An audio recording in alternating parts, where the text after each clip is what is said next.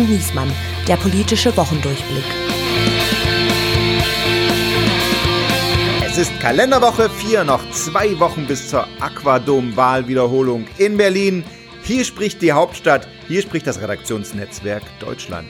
Mein Name ist Steven Geier und wenn ich ihn treffe, dann muss ich immer an einen deutschen Panzer denken. Nicht, weil er so wendig ist wie ein Leopard, sondern weil er riecht wie ein Puma. Entschuldigung, nur ein Spaß. Andreas Niesmann.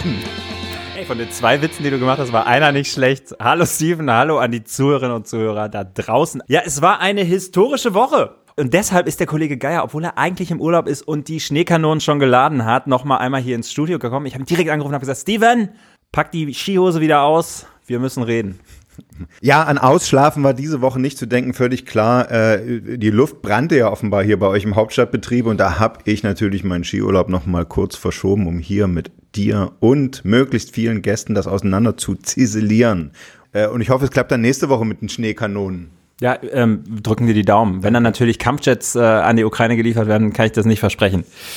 Das hat Schöble ja mal gesagt, vor so einer Sommerpause im Bundestag schwimmen sie nicht zu weit raus. genau. Und in dieser historischen Woche reden wir über diese Themen. Leo, wir fahren nach Kiew.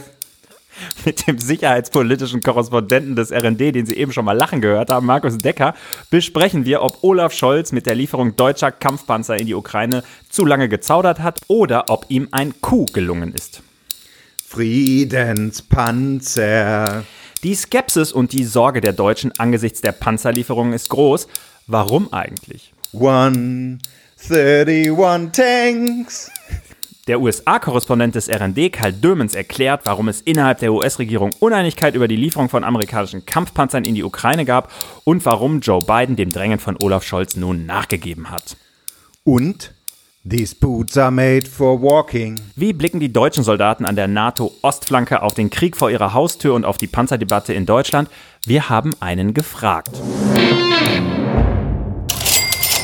Werbung. Habt ihr euch mal gefragt, wie viel CO2 es verursacht, wenn ihr einen Podcast mit dem Handy hört? Das fragst du doch jetzt nur, weil unser Werbepartner dich dafür bezahlt hat. Du musst aber zugeben, dass man den Gewinn an Qualität durch die Werbeeinnahmen jetzt schon hört. Die einen sagen so, die anderen sagen so. nee, vorsichtig. Aber die gute Nachricht ist, dass ihr jetzt klimaneutral Podcasts hören könnt mit einem Vertrag bei unserem Werbepartner WeTel. WeTel steht für Klimaschutz, Datenschutz, Fairness und Transparenz. Ärger über lange Vertragslaufzeiten, nervige Sprachcomputer oder die Monetarisierung eurer Daten gibt es bei WeTel nicht. Alle Tarife sind klimaneutral, monatlich kündbar und ohne versteckte Kosten. Und wenn ihr das nicht glauben könnt, schreibt denen gerne mal eine Mail oder ruft an. Aber Achtung, da geht wirklich jemand ans Telefon. Und ich habe auch noch ein kleines Goodie dabei. Wer unter wetel.de den Prämiencode WeTel25 eingibt, bekommt 25 Euro Rabatt auf die erste Bestellung. Da sagen wir Danke, Alice, für diesen gewinnbringenden Beitrag. Und jetzt freue ich mich ganz besonders, unseren ersten Gast vorzustellen. Er ist Münsterländer und schon das macht ihn zu einem Supermenschen. Seinen ersten Redakteursposten hat er vor fast 30 Jahren im Osten angetreten als Redakteur der Mitteldeutschen Zeitung in Lutherstadt, Wittenberg und Halle. Seit 2001 ist er Berliner Parlamentskorrespondent. Erst für die Mitteldeutsche Zeitung und den Kölner Stadtanzeiger, ab 2012 auch für die Berliner Zeitung und die Frankfurter Rundschau und seit 2018 der vorläufige Höhepunkt dieser Karriere beim Redaktionsnetzwerk Deutschland. Er hat inzwischen drei Bücher geschrieben über das Verhältnis von West- und Ostdeutschen, von denen eins von der Bundeszentrale für politische Bildung nachgedruckt wurde. Hier beim RND berichtet er vor allem über die Grünen und über das Verteidigungsministerium. Er war bis kurz vor ihrem Rücktritt mit Christine Lambrecht im Ausland bei der Truppe unterwegs und natürlich hat er auch den neuen Verteidigungsminister Boris Pistorius schon getroffen. Wir sagen herzlich willkommen, Markus Decker. Hallo, grüß euch, danke für die Einladung. Wir legen gleich los, kaltstartmäßig wie Boris Pistorius. Ähm, die Bundesrepublik, jetzt ist es raus, will der Ukraine ein Panzerpaket zur Verfügung stellen. Habe ich, klar, wird natürlich dauern wegen des Paketbotenstreiks, aber erklär uns doch mal, was überhaupt drin sein wird. Was kommt da und, und wann? Es kommen in einer ersten Tranche ähm, Leopardpanzer des Typs 2A6 eine relativ moderne und äh, ähm, leistungsfähige Variante.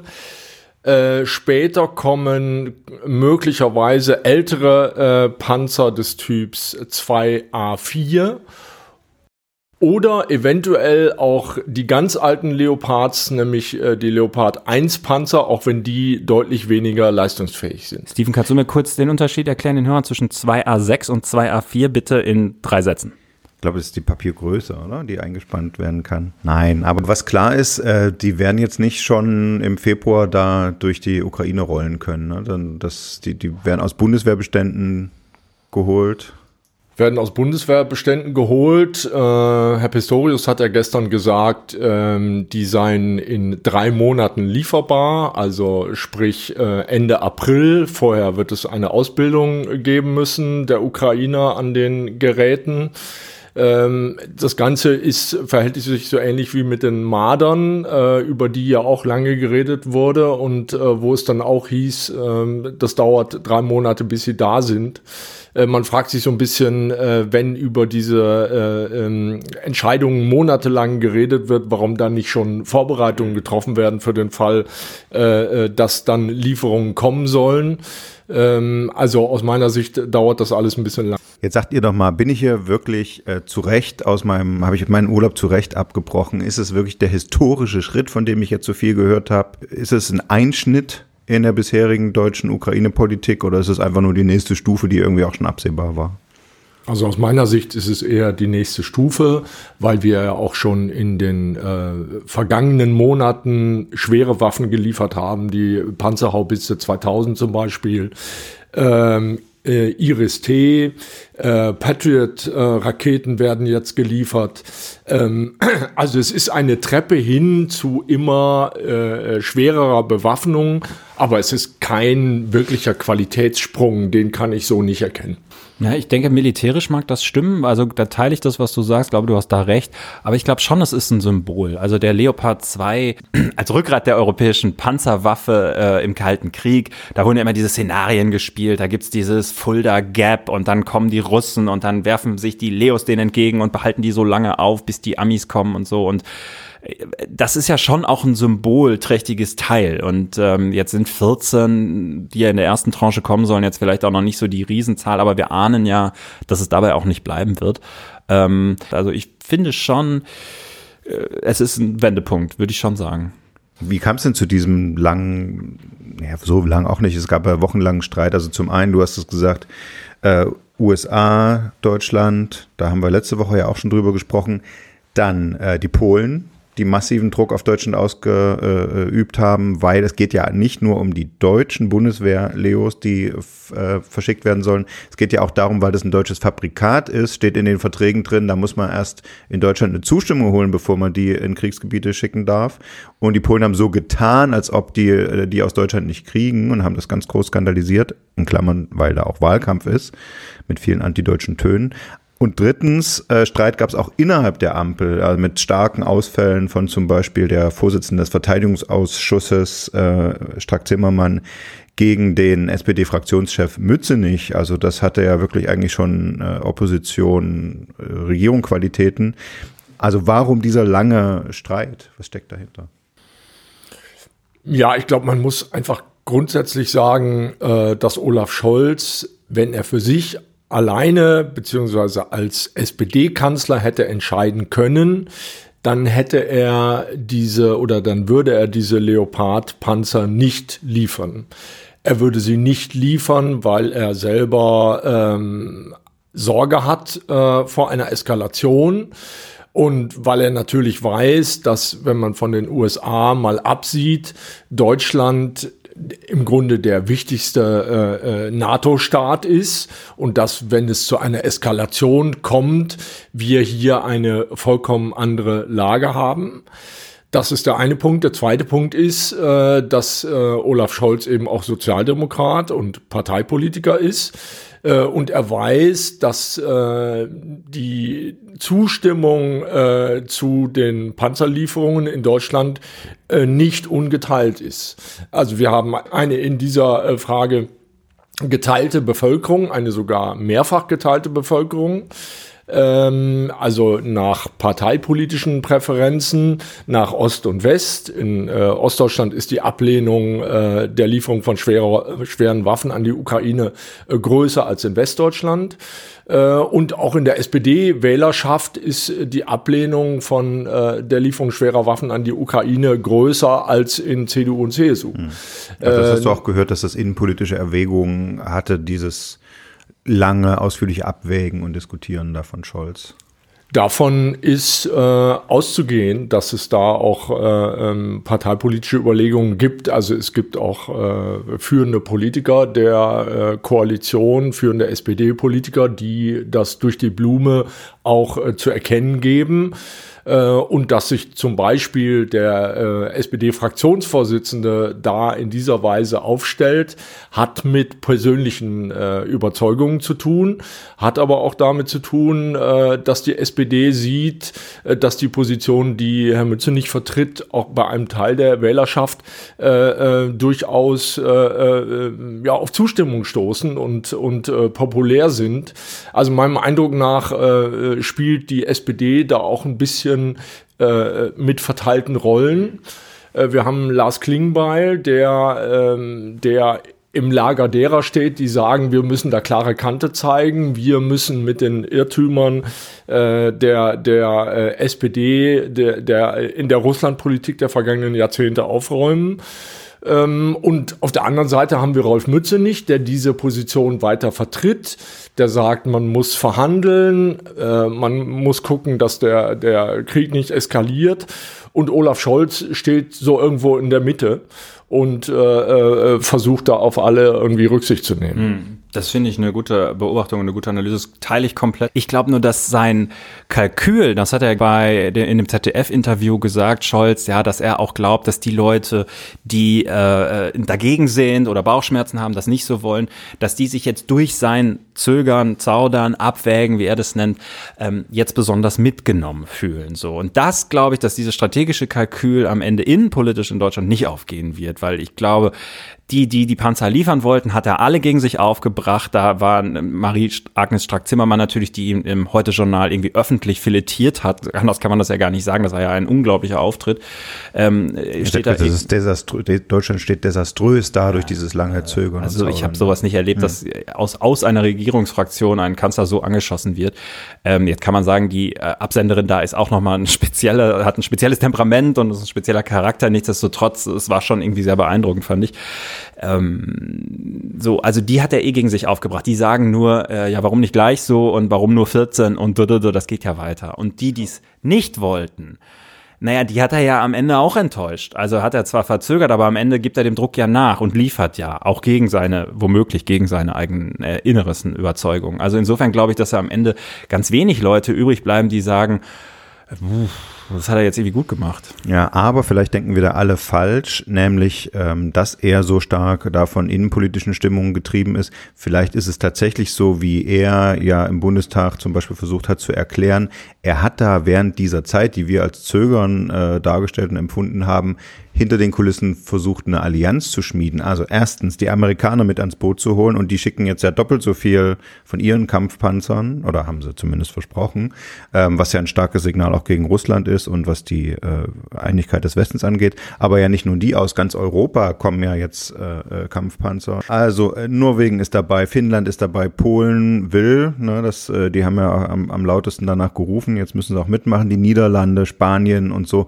Also Vielleicht ist es tatsächlich so, dass er da äh, jetzt eigentlich ein, ein, großes, breites Bündnis auf die Beine gestellt hat und das, was ihm vorher viele gesagt haben, er könnte eine historische Kanzlerschaft haben, wenn er da eine Führungsrolle übernimmt, hat er vielleicht hinter den Kulissen tatsächlich eingeschieden. Also so, wenn es so wäre, dann wäre es ja ein regelrechter Coup, dass ihm das gelungen ist. Na gut, aber da würde ich jetzt entgegnen, dass er zumindest mal die Finnen, Polen und Niederländer nicht einsammeln musste, weil äh, und die Spanier haben frühzeitig auch schon mal gesagt, sie wollen liefern. Also eigentlich, die wollten ja alle, die haben eigentlich alle darauf gewartet, dass Berlin mal grünes Licht gibt. Also ich sehe darin jetzt keine große koordinatorische Leistung äh, des Kanzlers, sondern mein Eindruck ist, dass er, ähm, dass er dem Druck gefolgt ist, den er sowohl aus der Koalition, äh, aber mehr noch aus dem Ausland bekommen hat, äh, vor allem aus äh, Osteuropa, äh, und dem hat er sich letztlich äh, gebeugt. Und ähm, ja, also eine große politische Leistung kann ich mhm. äh, darin nicht erkennen. Und man muss ja auch sagen, dass es ja die Gegebenheiten in der Ukraine sind, die ihn letztendlich oder die alle dazu zwingen. Also niemand will ja diese Panzer aus Selbstzweck oder aus Spaß oder Jux und Tollerei irgendwie liefern oder weil alle so kriegsgeil sind, sondern äh, die Wahrheit ist ja, dass die Ukrainer, die ja zwischendurch viel mit diesen Erfolgen der Rückeroberung von sich haben reden lassen, da jetzt gerade ziemlich unter Druck kommen und es Geheimdiensterkenntnisse und ernsthafte Befürchtungen gibt, dass äh, wenn diese Panzer nicht geliefert werden, dann bei einer anstehenden russischen Frühjahrsoffensive ukrainische Reihen da durchbrochen werden und dieser Krieg sich nochmal auf eine dramatische Weise wenden kann. Also insofern ist es natürlich auch in, in, in unserem eigenen Interesse, wenn wir nicht wollen, dass Russland diesen Krieg gewinnt, ähm, da jetzt nochmal, ja, einen Zacken zuzulegen. Ne? Ja, ja. Lass uns ja, ich denke, ich denke auch, äh, ähm, darüber müsste man äh, schon auch noch reden. Wir reden jetzt zu viel über Technik. Wir reden zu viel über äh, über Waffensysteme und und äh, ähm, sondern und wir reden äh, frappierenderweise viel zu wenig darüber, äh, was eigentlich Ziel der westlichen Ukraine-Politik ist. Und, ähm, und ja, und das ist ähm, verblüffend, äh, dass wir da immer noch an der Oberfläche bleiben, statt über die entscheidende Frage zu reden. Ähm, äh, wollen wir äh, nur, äh, dass, die, dass die Ukraine nicht verliert, wie Olaf Scholz immer sagt, oder wollen wir tatsächlich, dass die Ukraine äh, gewinnt? Und ähm, ja, und, und da, da von der Beantwortung dieser Frage leiten sich ja die, die Mittel ab, die man dann einsetzt. Äh, und, und wir reden immer nur über die Mittel und, und nicht offen darüber, äh, was eigentlich Ziele westlicher Ukraine-Politik sind oder sein müssen und welche Leistungen wir dafür zu erbringen haben und welches Risiko wir unter Umständen auch zu erbringen haben, um zu diesem Ziel zu kommen. Du hast ja nun äh, den neuen Verteidigungsminister Boreas Pistorius, wie nein, der heißt, ihn nennen. Nein, der heißt Boris Pistorius. Genau, äh, hast du ja ein paar Mal erlebt jetzt äh, diese Woche. Hast du den Eindruck, dass er jetzt mit Scholz oder auf Scholz geheiß oder aus eigenem Antrieb an so einem Masterplan arbeitet oder es arbeiten könnte? Ja, Masterplan ist äh, zu viel gesagt. Aber ähm, klar ist oder war von der ersten Minute an, dass wir es da mit einem ganz anderen Kaliber von Verteidigungsminister zu tun haben als äh, äh mit Christine Lamprecht. Äh, man muss das ja so hart sagen, äh, dass äh, Frau Lamprecht am Ende nur noch, wirklich nur noch äh, Erfüllungsgehilfin äh, des äh, Kanzleramtes war. Ähm, sie hat ja da eine geradezu bemitleidenswerte Figur abge abgegeben oder abgeben müssen. Ähm, und es gibt ja auch Berichte, dass sie nicht erst äh, nach dem, seit dem Silvester-Video zurücktreten wollte, sondern schon im, im Herbst. Ähm, man darf davon ausgehen, dass sie selber äh, schon auch irgendwie gesehen hat, dass sie mit dieser Aufgabe einfach mhm. überfordert ist. Und wir auch schon gedacht, und, dass, dass äh, Scholz hat ja an ihr festgehalten, weil er wahrscheinlich auf Zeit gespielt hat. Und wir haben schon gesagt, dass sie wirklich äh, zu, zu verzweifelt war. Sie ist zu, zu Scholz gegangen und sagt, ich will zurücktreten, was soll ich noch machen? Soll ich mich in der Silvesternacht auf die Karl-Marx-Allee stellen und im Böllerhagel sagen, vielen Dank für die netten Leute, die ich im Krieg kennengelernt habe? Damit du mich endlich rauswirst? ja. Nee, genau. Also das ist, äh, das, aber das ist sicher. Ja, ja. Und, und, denkst, und, und Boris Pistorius. Ja. ja, Boris Pistorius äh, ähm, hat ja von Anfang an für sich in Anspruch genommen, dass er äh, zwar äh, niedersächsischer Innenminister war, äh, aber schon auch immer äh, sich ein bisschen um, um Verteidigungspolitik gekümmert hat äh, in Niedersachsen, wo es ja zahlreiche äh, äh, Bundeswehrstandorte gibt, mit dem Thema auch immer konfrontiert war, dass er zehn Jahre lang Mitglied der Parlamentarischen Versammlung der NATO war. Ähm, und das war jetzt einfach auch nicht nur Gerede, sondern wenn man ihn reden hört äh, und, und Statements äh, abgeben hört, äh, dann merkt man eben auch, dass er tatsächlich da schon äh, in der Materie drinsteckt. Ähm, äh, Frau Lamprecht hat eigentlich immer nur sozusagen die, die Sprechzettel vorgetragen, die man ihr im Ministerium gegeben hat. Und wenn man dann Nachfragen gestellt hat, dann hat man irgendwie gemerkt, dass dahinter nicht mehr viel ist. Äh, das ist bei Pistorius äh, ganz anders. Das und das hat natürlich politisch auch zur Folge, äh, dass Scholz ihn schon auch auf andere Weise ernst nehmen muss. Also ähm, dass, dass Pistorius eigene, einen eigenen Willen, eine eigene Gestaltungsvorstellung äh, äh, hat von Verteidigungspolitik und äh, dass er damit, dass äh, der Kanzler damit einen Verteidigungsminister zu tun hat, mit dem er auf zumindest auf Augenhöhe äh, äh, äh, sich auseinandersetzen muss und und nicht äh, äh, unter Ungleichen.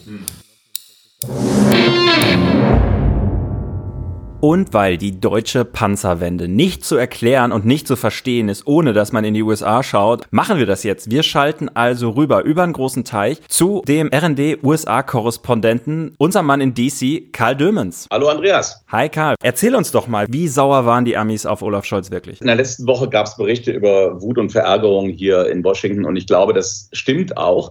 Man muss es aber in dem größeren, ähm, größeren Zusammenhang sehen. Es, das ist hier auch ein bisschen ein Kampf gewesen zwischen der Administration, zwischen vor allem aber dem Pentagon und, ähm, und Biden. Ich glaube, Biden von seinem Typus her hat durchaus von Anfang an das ähm, Bedenken geteilt, ähm, dass dieser Krieg eskalieren könnte. Er versteht, glaube ich, die, äh, die Grundsorgen von Scholz aber die Frage war halt, wollen die Amerikaner sich jetzt da reinziehen lassen, indem sie ihren Abrams-Panzer hm. auch liefern? Hm. Und, und da war vom Pentagon doch äh, starker, ähm, starker Widerstand. Gleichzeitig waren wohl ähm, auch im Weißen Haus, im National Security Council, die, äh, die entsprechenden Leute sauer darüber, dass das der Eindruck entstanden ist, dass Olaf Scholz quasi sie vorführt oder ja. dass, er, dass er sozusagen ihnen was abpresst. Das möchte man natürlich hier als Weltmacht nicht so gerne haben. Dass der kleine Olaf den großen Joe unter Druck setzt, das gehört ja. sich eigentlich nicht. Genau. Hm. Aber hat er ja de facto schon irgendwie so ein bisschen gemacht, ne? oder? Dann schauen wir uns das mal ein bisschen genauer an. Gehen wir mal zurück äh, zum äh, Dienstag der vergangenen Woche. Da hat ähm, Scholz mit beiden telefoniert, 25 Minuten lang. Ähm, was genau gesagt wurde, da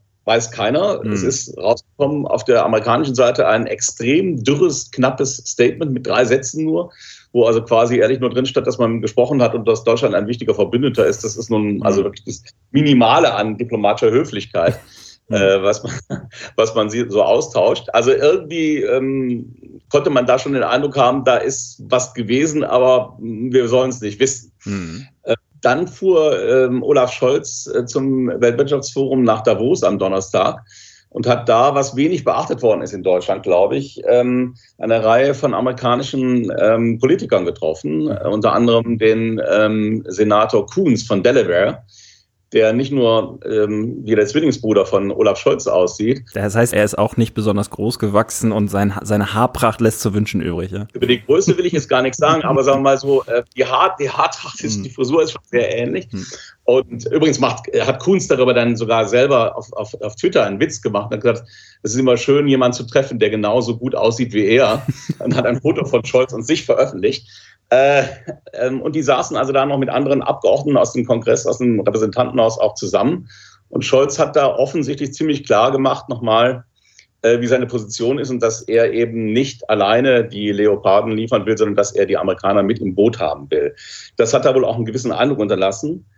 Ähm, am Freitag war dann Rammstein, man konnte sich nicht einigen, wir erinnern uns. Und am, am Wochenende kamen die Berichte, dass die amerikanische Administration total äh, sauer sei. Aber gleichzeitig muss ich noch sagen, waren einige Senatoren in Kiew, ähm, haben Zelensky getroffen. Da war unter anderem äh, der äh, berühmt-berüchtigte Lindsey Graham, also der hm. Trump unter, aber eben auch der demokratische ähm, Senator Blumenthal. Und die haben auch aus, aus Kiew die Botschaft mitgebracht, die Ukrainer brauchen jetzt unbedingt Panzer. Und dann sollen halt irgendwie die Amerikaner, wenn das halt ein Problem ist, sollen sie halt zumindest ein paar von ihren Abrams da äh, locker machen, um die, um die Blockade aufzulösen. Ja. Also es kam politischer Druck hier in den USA auch auf. Mhm. Ja. Das ist vielleicht die Vorgeschichte, die man in Deutschland nicht so mitbekommen hat. Äh, und dann kam eben am Dienstag diese, diese Meldung vom Wall Street Journal, ja, okay, die Amerikaner wollen mitmachen. Es wird also ein, quasi ein, eine Panzerallianz geben. Mhm. Jetzt hast du schon gesagt, naja, Biden war auch zögerlich so ein bisschen. Ist das der Grund dafür, dass die Amerikaner ja auch mit immer wieder Argumenten Argumenten um die Ecke kamen, die uns so ein bisschen an die frühere Phase in der deutschen Panzerdebatte erinnert haben. Also der ist so teuer und der ist so schwer und die Ukrainer können den gar nicht warten und dann braucht er dieses Flugzeugbenzin und weiß ich nicht, und die Brücken können den nicht tragen in der Ukraine. Und da wurden ja doch irgendwie Argumente gefunden, wo die Kollegin Angelika Hellemann letzte Woche hier im Podcast gesagt hat, also scheinbar ist die Ukraine das einzige Land auf der Welt, wo US-Kampfpanzer nicht operieren können. Ja, also dieser ja, Eindruck wurde ja, da so ein bisschen also, erweckt. Ja, und, aber diese Argumente kamen, das ist interessant, kamen ähm, eigentlich nicht direkt aus dem Weißen Haus, sondern die kamen vor allem vom Pentagon. Ah, ja. Hier, also das ist auch interessant, äh, passt nicht so ganz zu, zum, zum Weltbild mancher ähm, Amerika-Kritiker oder sowas, die sagen, da, das sind die bösen Kriegstreiber mhm. im Pentagon. Mhm. Lustigerweise wollten die ausgerechnet die Panzer gar nicht hergeben. Ähm, und die haben genauso argumentiert, wie du es gesagt hast. Es gab durchaus auch auf amerikanischer Seite äh, Fragezeichen, ähm, ob denn diese, diese äh, Erklärung vom Pentagon so ähm, hinzunehmen oder ob die wirklich so, so zweifelsfrei stimmen. Denn gleichzeitig haben die Amerikaner jetzt gerade nochmal 116 Abrams-Panzer an die Polen verkauft. Ja haben im letzten Jahr denen schon 250 Panzer verkauft. Man kann sich natürlich fragen, wieso funktionieren die Panzer in Polen, aber eben nicht ein paar hundert Kilometer weiter in der Ukraine. Also ähm, das ist, ich, weshalb da dieser Widerstand war, das ist eine große Frage, die die hier auch nicht ganz geklärt ist. Eine, eine Möglichkeit wäre, ähm, dass das äh, zu Lasten des äh, Ukraine-Budgets äh, der Regierung geht und ähm, mhm. Äh, man mit den äh, ziemlich radikal trumpistischen Republikanern im Kongress Sorge hat, dass man kein neues Geld mehr bewilligt bekommt. Gleichzeitig ist wohl auch so eine Grundeinstellung gewesen, die Leoparden sind halt näher dran und die Deutschen sollen halt doch mal, sollen die halt äh, liefern. Das, das, das wäre ja eigentlich aus logistischen Gründen sozusagen praktisch. Aber das Pentagon hat eben diese politische äh, Debatte ähm, ausgeblendet, die beiden aber dann eben eingebracht ja. und letztlich hat dann die politische Überwiegung, glaube ich, über, äh, Überlegung, glaube ich, über die rein militärisch-logistische äh, gesiegt. Wenn wir jetzt mal einen Strich drunter machen, also die Einheit ist ja jetzt nach außen gewahrt und sie wird auch rhetorisch gewahrt Format. In der Washington Post, glaube ich, habe ich so einen bissigen Kommentar gelesen, der hieß es also, was der Putin nicht geschafft hat, nämlich das äh, westliche Bündnis zu spalten, das hätte der Olaf jetzt geschafft äh, mit seiner Zögerei. Ist da was kaputt gegangen, glaubst du, oder würdest du am Ende des Tages sagen, na ja, das äh, ist jetzt noch im üblichen Maße des Ruckelns äh, von sich abstimmenden Partnern, wie wir das inzwischen Deutschland und Frankreich ja auch immer wieder haben und immer wieder kennen? Ne? Wie guckst du da drauf? Was, was schätzt du? Also ich glaube, es gibt schon ein paar Leute, die jetzt ziemlich verärgert sind, klar. Ähm, zumal eben auch ähm, relativ deutlich geworden ist, dass wirklich die Deutschen da sozusagen einen Hebel angesetzt haben. Ähm, also das ist, ähm, ist sicherlich nicht, nicht elegant. Äh, aber ähm, ob das in einem halben Jahr noch wirklich so viele interessiert, weiß ich nicht. Ich meine, die Amerikaner haben ja innenpolitisch ganz andere Sorgen. Ich glaube, unterm Strich würde ich sagen, ist es ähm, so, dass Biden äh, Scholz praktisch politische, also politisch Deckung gegeben hat um, das, um das eben durchzuziehen. Umgekehrt, militärisch ist der Effekt, glaube ich, äh, der ganzen Geschichte ziemlich gering. Denn man muss auch mal sehen, die Amerikaner haben gleich dazu gesagt, dass die Abrams-Panzer nicht irgendwo aus dem Bestand genommen werden sollen, sondern neu bestellt werden sollen. Das dauert Monate, es ist hm. sogar von Jahr die Rede teilweise. Ähm, also jetzt während des Frühjahrs, während der Offensive oder auch im Laufe des, des Sommers oder sowas, wird da kein amerikanischer Panzer äh, ähm, an der Front äh, auftauchen. Das werden die Leoparden sein. Mhm. Scholz hat sozusagen die Zusage, dass, dass die Amerikaner mit im Boot sind. Äh, Biden deckt ihn politisch, aber militärisch ähm, bleibt die Sache dann doch letztlich mhm. ähm, eben zunächst mal bei den Europäern hängen. Das ist auch ein spannender Punkt. Ich sage ganz herzlichen Dank an Karl Dömens für all diese fundierten Einschätzungen. Wir haben noch eine ganze Menge gelernt. Ich sage liebe Grüße über einen großen Teich und bis zum nächsten Mal. Sehr gerne. Tschüss, Andreas. Alle reden über deutsche Panzer. Wir reden jetzt mit einem Panzerkommandanten. Wir sind verbunden mit Oberstleutnant Marco Maulbecker. Er ist Kommandeur der Enhanced Forward Presence Battle Group in Litauen. Vorher war er im Kosovo und in Afghanistan im Einsatz. In Deutschland ist er Kommandeur des Panzerbataillons 203 in Augustdorf. Er kennt sie also alle, die Marder, Puma, Leopard. Wir sagen Hallo und herzlich willkommen, Herr Oberstleutnant. Schönen guten Tag, herzliche Grüße aus dem verschneiten Rukla, Litauen nach Deutschland. Verschneit, das klingt ja, das klingt ja schon wieder kalt, muss man sagen. Also äh, zur Erklärung, die Battle Group, deren Kommandeur sie in Litauen sind, wird ja von Deutschland angeführt, umfasst insgesamt rund 1600 Soldaten, davon etwa 1000 Deutsche, richtig? Ja, genau, das ist richtig. Also Sie sind, wie Sie schon gesagt haben, stationiert in Rukla, ist etwa 90 Kilometer von der äh, litauischen ha Hauptstadt Vilnius entfernt. Und zur Erklärung solcher internationalen Battlegroups äh, stehen auch in Lettland, Estland, Polen. Die NATO hat sie nach der Annexion der Krim durch Russland 2014 zur Abschreckung eingerichtet. eingerichtet. Aber was heißt es eigentlich konkret? Wie muss man sich das vorstellen? Sitzen Sie da jetzt äh, mit den Soldaten und Soldatinnen da im verschneiten Camp und äh, gucken abschreckend Richtung russische Grenze? Also unser Auftrag lautet weiterhin durch Präsenz, Russland als potenziellen Gegner abzuschrecken und damit zu verhindern, dass die russische Führung auf die Idee kommt, die baltischen Staaten anzugreifen. Und wenn dieser Ernstfall doch eintreten sollte, gemeinsam mit unserem NATO-Verbündeten Litauen zu verteidigen. Präsenz bedeutet aber nicht einfach nur hier zu sein. Es bedeutet vielmehr auf allen Ebenen auszubilden und gemeinsam zu üben. Der Leitsatz der konventionellen Abschreckung lautet nämlich kämpfen können, um nicht kämpfen zu müssen. Das heißt, man muss zeigen, dass man es kann. Und dazu muss man ausbilden und üben. Und Dementsprechend führen wir hier auf allen Ebenen Ausbildung, aber auch vor allem Übungen durch, manchmal bis zu mehreren tausend Soldaten hm. und Fahrzeugen. Und sie tun das unter den Augen der Russen, wenn man so will. Also sie wissen, sie werden beobachtet und äh, ich stelle mir das dann so vor, dann muss man bei so einer Übung auch besonders gut äh, performen, weil man weiß, Feind guckt mit. Absolut. Teil der Abschreckung ist nicht nur einsatzbereit zu sein, sondern das halt auch in Ausbildungen und Übungen tatsächlich dann auch im scharfen Schuss zu zeigen, dass man es drauf hat. Und genau das machen wir hier und wir wollen auch, dass wir gesehen werden, denn das ist das Prinzip von Abschreckung. Kämpfen können, um nicht kämpfen zu müssen. Nun haben Sie schon gesagt, wenn es aber tatsächlich zu irgendeiner Art Angriff käme, dann wären Sie da diejenigen, die Litauen mit verteidigen müssten, also an der NATO-Ostflanke, darum geht's ja. Äh, ich war vor einem knappen Jahr bei Ihnen äh, vor Ort da im Stützpunkt, als der Bundespräsident kurz nach dem russischen Überfall auf die Ukraine Sie besucht hat.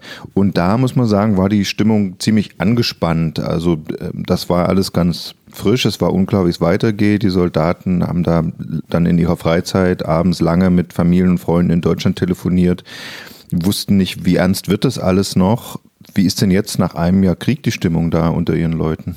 Also die Stimmung hier in unserem multinationalen Verband ist gut. Ähm, keiner wird mir hierher kommen und sagen, wir wären hier auf einem äh, sechsmonatigen Übungsplatz in dieser Mission, so wie wir das in Deutschland manchmal tun für drei, vier Wochen auf dem Übungsplatz. Nein, wir sind hier für sechs Monate und dementsprechend ist die Grundspannung, und das kann man feststellen, sicherlich erhöht. Wir sind noch konzentrierter und fokussierter und ich denke, allen wird das scharfe Ende des Soldatenberufs nun wieder allgegenwärtig. Kurz vor dem Ukraine-Krieg hatte sich die Wehrbeauftragte des Bundestages beschwert, die Bundeswehrsoldaten in Litauen hätten nicht mal ausreichend warme Unterwäsche. Nach Kriegsausbruch wurde es dann ja schnell versprochen von Scholz, Zeitenwende, 100 Milliarden Sondervermögen.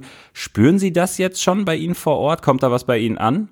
Die Ausstattung meines Gefechtsverbands ist insgesamt gut und wir sind einsatzbereit. Dazu ist die Truppe vor Einsatzbeginn mit einem kompletten Satz neuer persönlicher Ausrüstung ausgestattet worden, sodass wir sowohl für sehr heiße als auch sehr kalte Temperaturen bestens ausgerüstet sind. Mhm. Als wir im August hier äh, begonnen haben, waren es um die 30, manchmal auch Richtung 40 Grad über Null. Und jetzt hatten wir auch schon Tage, und Nächte, an denen minus 20 war. Also wir sind auch für diese extremen Temperaturen ausgerüstet. Jetzt reden wir in Deutschland, glaube ich, so viel wie noch nie in den letzten 50 Jahren wahrscheinlich über Panzer.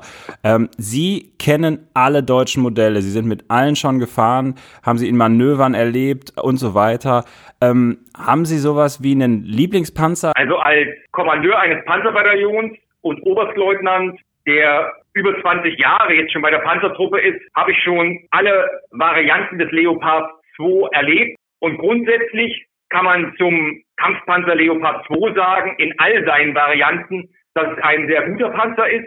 Sicherlich einer der besten der Welt. Ähm, denn er ist mit seinen 1500 PS sehr beweglich und Beweglichkeit ist wichtig. Denn wir sagen, wer steht, stirbt. Das heißt, Beweglichkeit und Mobilität ist gleich Schutz. Wenn so ein Kampfpanzer dann noch Treffer einstecken kann, also die Panzerung stark ist, umso besser. Und das ist auch der große Fortschritt vom Leopard 2 zu äh, 2A4 zu den Modellen A5 und A6. Und letztlich geht noch um Feuerkraft aus dem Stand und aus der Fahrt. Und all diese Komponenten, diese drei Komponenten sind bei den, beim Leopard 2 in all seinen Versionen im Allgemeinen und bei dem nun in die Ukraine gelieferten A6 gut aufeinander abgestimmt. Jetzt ähm, haben Sie schon gesagt, Sie machen da äh, bei sich in, in Ruckler auch äh, vor allen Dingen Ausbildung, auch an den Panzern. Wie ist es, wenn Sie jetzt so zwei Wehrdienstverweigern und, und äh, Krankenhaus-Civis ähm, wie uns beiden äh, so einen Umgang mit so einem Leo 2 beibringen müssten? Also wie schnell würden Sie, wenn da richtig Zeitdruck dahinter wäre, äh, wie schnell ist das hinzukriegen, so als komprimiertes, als, als Crashkurs?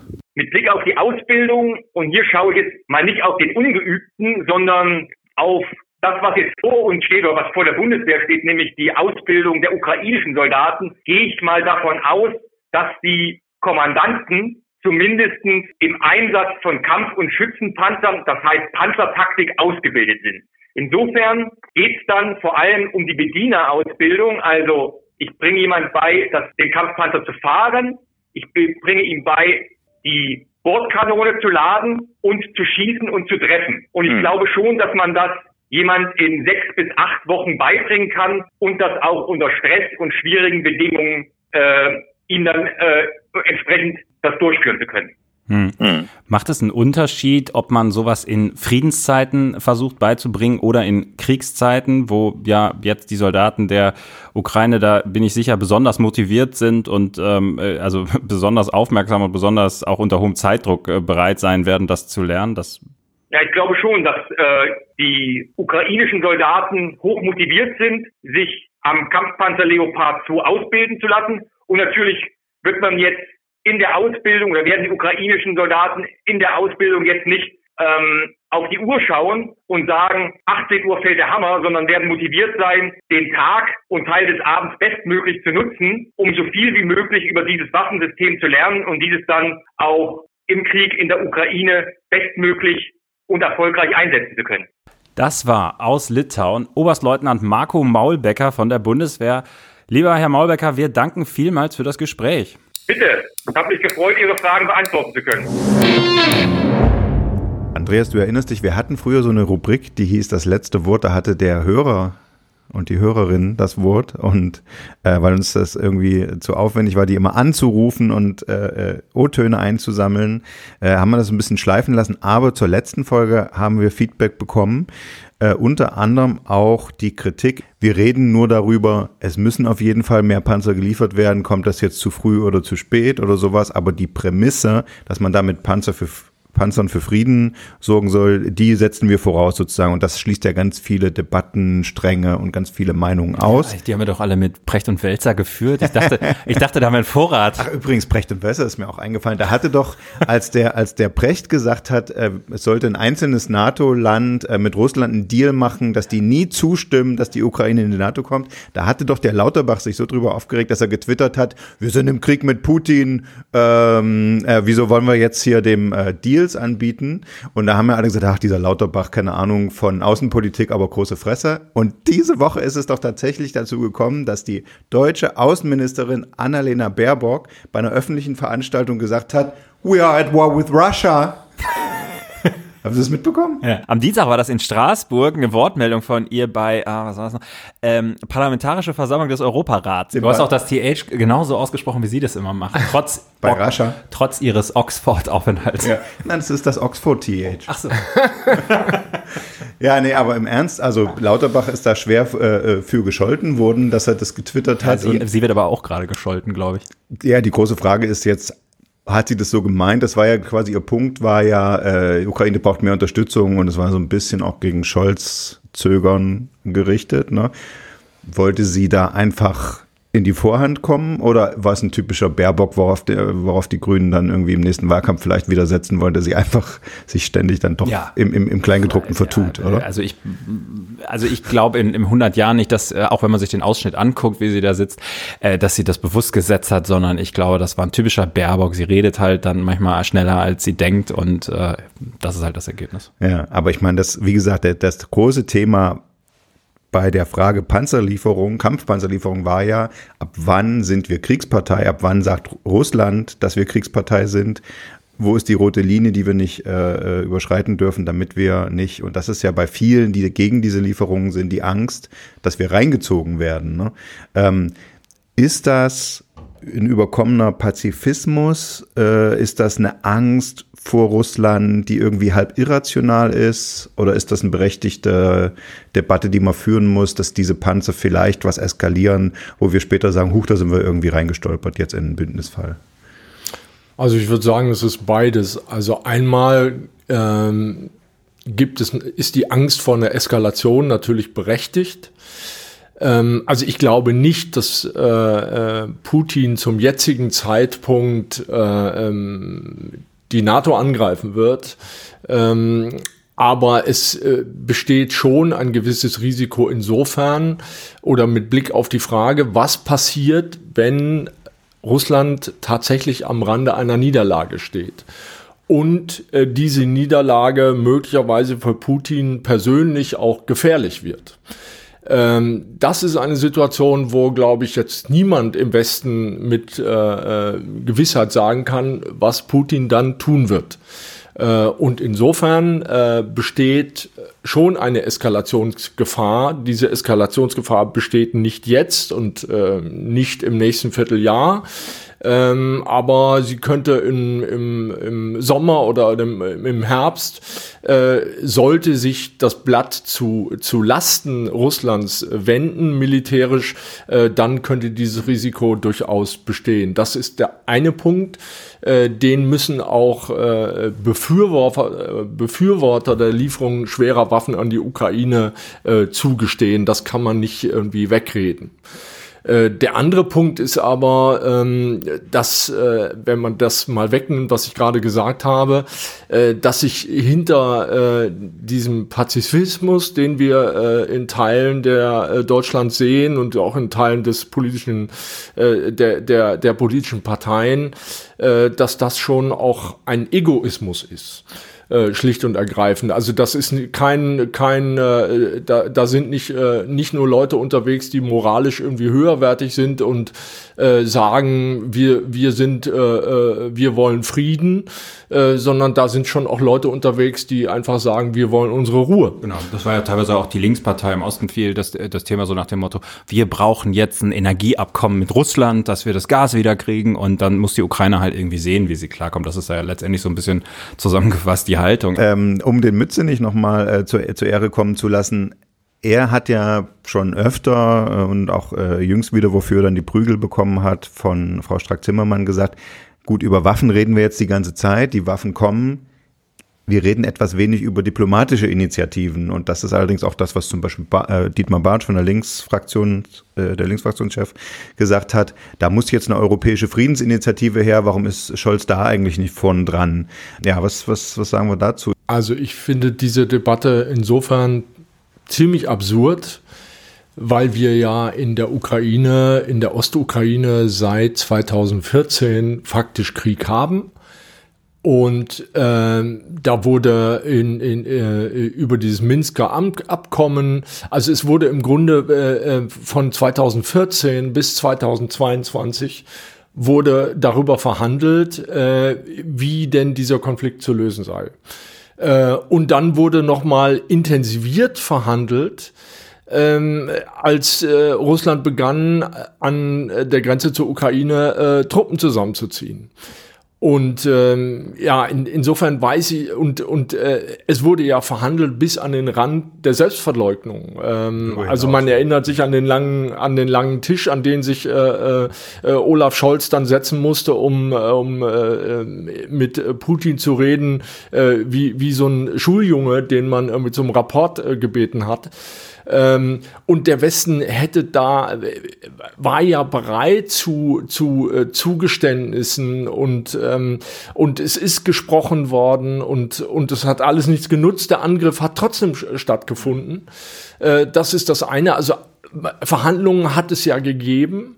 Äh, das, und das andere ist, dass wir es äh, natürlich jetzt mit, äh, mit, äh, mit Russland, in Russland auch mit einem Regime zu tun haben, die äh, die Häftlinge aus, aus, aus dem Knast holen, äh, um einer Söldnergruppe äh, zu dienen, äh, die nicht nur in der Ukraine, sondern auch äh, an anderen Orten der Welt äh, für eklatante Menschenrechtsverletzungen äh, bekannt sind.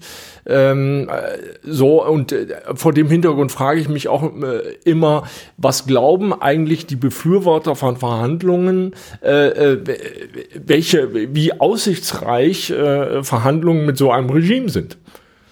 Es äh, ist alles ein unangenehmes Thema, es bleibt unangenehm.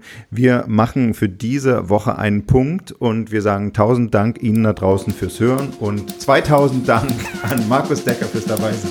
Ich danke. Tschüss. Ciao.